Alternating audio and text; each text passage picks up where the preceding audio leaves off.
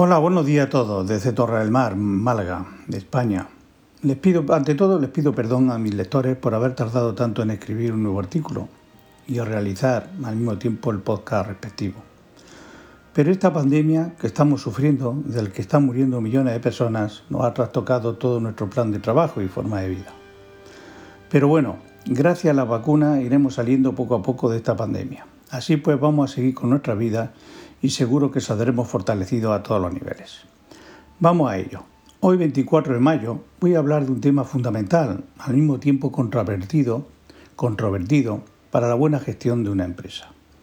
El título es El negocio empieza por fidelizar a los clientes actuales.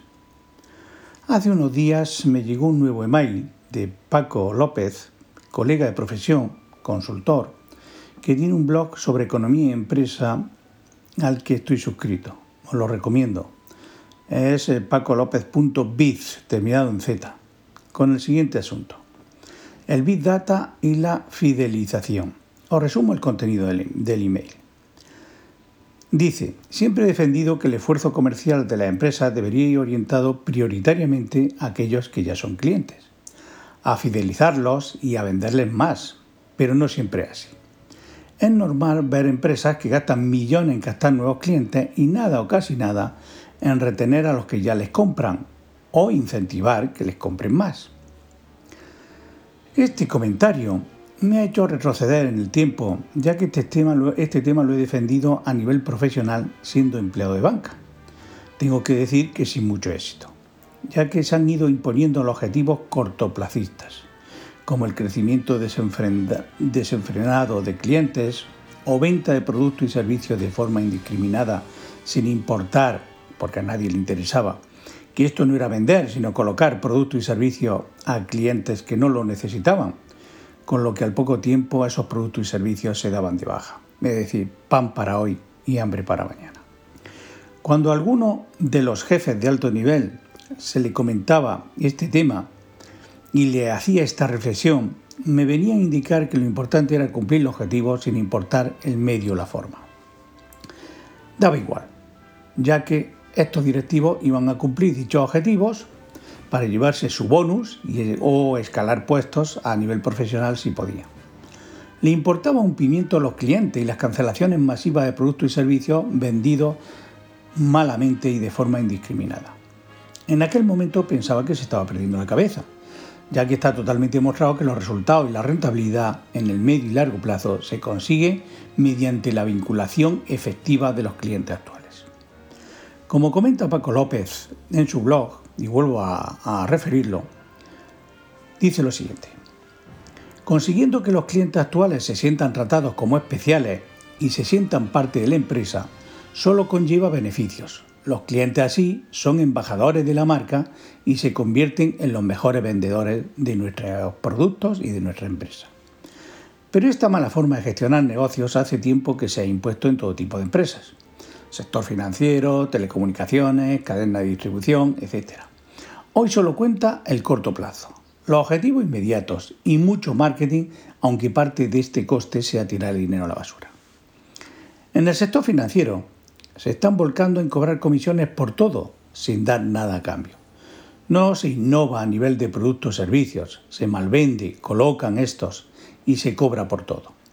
Cuando de sobra hay mercado, capacidad de gestión, tecnología y sobre todo muchas necesidades de clientes que no se están atendiendo. Os pongo un ejemplo. Se está penalizando a los clientes el ir a las oficinas y estas están en un proceso de agrupación, reestructuración y cierre desenfrenado para ahorrar costes. No se mira la posibilidad de beneficios que pueden generar. En este proceso de que todo cliente opera a través de Internet, nos encontramos con clientes de cierta edad, aquí entraría la segmentación de clientela, acostumbrados en acercarse a la oficina para que su gestor, hombre o mujer, le preste el servicio personalizado o le resuelva sus dudas o problemas. La entidad debería de ver aquí el cubrir esta necesidad como fuente de captación de clientes e ingresos.